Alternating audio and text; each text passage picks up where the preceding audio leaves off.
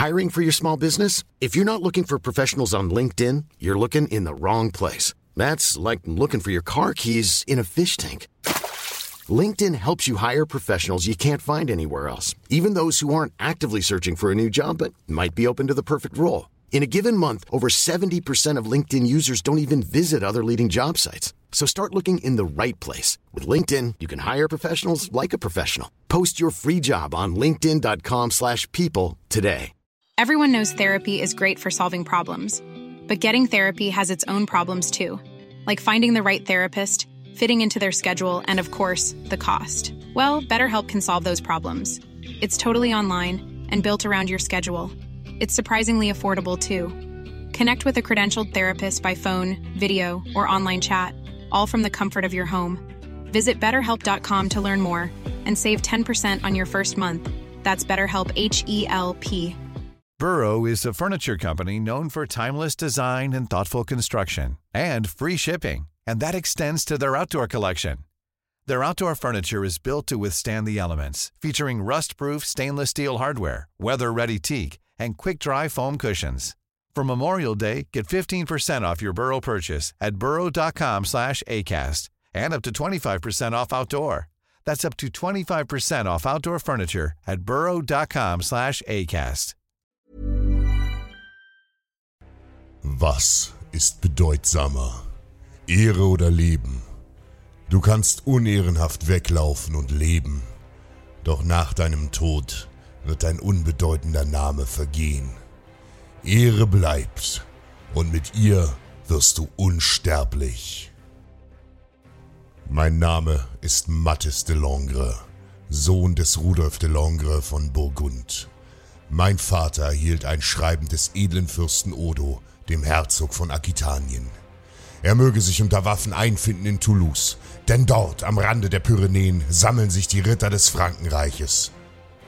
Mit dem Propheten Mohammed hatten sich im 7. Jahrhundert auf der arabischen Halbinsel der Islam ausgebreitet.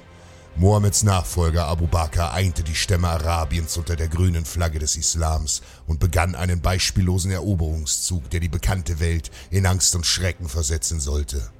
Nach und nach breitete sich das arabische Reich über den Orient und ganz Nordafrika aus. Von hier setzten die muslimischen Truppen zielstrebig über die Meerenge von Gibraltar und landeten vor nur acht Jahren an der Küste der Iberischen Halbinsel. Das dortige Land der Westgoten wurde von den Mauren unter Tariq ibn Ziyad unbarmherzig erobert und zu einem Kalifat gemacht. Der Schrecken des Islam griff schon bald auch nach unserem Land. Unser Kaiser Karl weilt in diesen Tagen mit dem Großteil seiner Reichsritter weit im Norden, um mit den mächtigen Sachsen und Friesen einen Frieden zu verhandeln. Und dies ist die Stunde, die der Feind schändlich ausnutzt. Wir schreiben das Jahr 721 nach Menschwerdung Christi. Der finstere Sarazene Assam ibn Malik al-Shaulani, Statthalter der iberischen Provinz Al-Andalus, ruft zu den Waffen. Mit einem gewaltigen Heer von 4000 Sarazenen überquert er die Pyrenäen und fällt mordend und raubend in unser Frankenreich ein. Wir sind völlig überrascht. Noch bevor wir reagieren können, haben die Moslems bereits die südliche Hafenstadt Narbonne geplündert. Fürst Odo entsendet Boten. Doch auch wenn sich der Kaiser sofort auf den Rückweg macht, so wird er Wochen brauchen, um uns zu Hilfe zu eilen.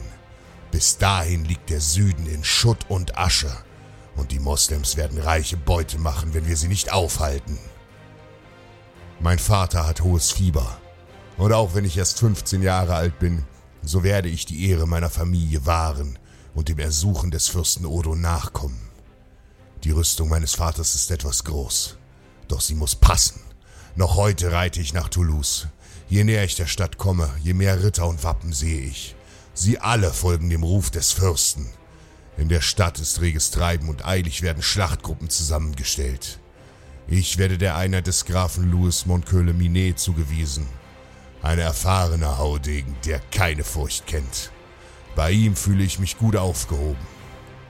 Am Abend sind knapp 500 Ritter in Toulouse zusammengekommen. 500 gegen 4000 Feinde. Eine ernüchternde Zahl. Doch schon am Morgen werden wir in die Schlacht ziehen. Wir können nicht länger warten denn die Moslems sind bereits auf dem Weg nach Toulouse. Es ist zu spät, um sich auf eine Belagerung vorzubereiten. Angriff ist nun mal die beste Verteidigung und noch können wir uns das Schlachtfeld aussuchen. Die Sarazenen sind schnelle, leicht gerüstete Reiter. Schnelligkeit ist ihr Vorteil und diesen müssen wir ihnen nehmen. Im direkten Nahkampf haben die Moslems gegen uns Panzerreiter nur wenig entgegenzusetzen. Fürst Odo führt uns die dichten Sümpfe am Fluss Garonne entlang. Hier wird der Feind auf seinem Weg vorbeiziehen müssen, der uns noch immer hinter den Mauern von Toulouse vermutet.